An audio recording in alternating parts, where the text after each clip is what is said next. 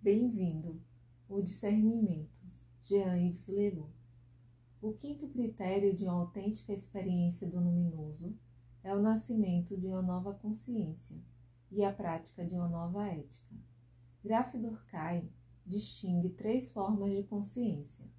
A consciência infantil, que não é a consciência da criança, mas a infantilidade. Ela se caracteriza pelo medo da punição e o desejo da recompensa. A maioria de nós foi educada no medo de punição e no desejo de recompensa. Na linguagem religiosa, alguns pregadores jogaram bastante com isso, falando-nos do horror e do medo que devíamos ter do inferno e do desejo que deveríamos ter do paraíso. Como se o paraíso fosse uma cenoura que se coloca diante de um asno para que ele avance.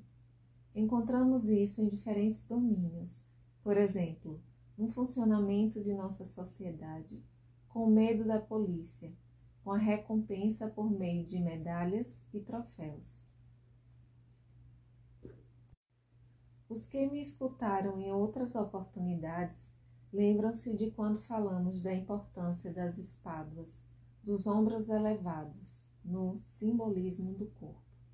Que a pessoa, para afirmar o seu ego, frequentemente mantém os ombros elevados, e que o sinal de passagem do ego ao self é sentido algumas vezes na postura dos nossos ombros, porque o centro da nossa afirmação não está mais nos nossos ombros ou nas ombreiras que colocamos em nossas roupas, mas o centro está sobretudo no coração e no rara.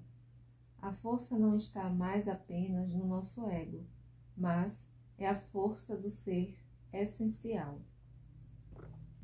Portanto, há em nós uma consciência infantil e é preciso observar bem nosso funcionamento, observar nossas motivações e ver o lugar que toma em nós o medo da punição e o desejo da recompensa.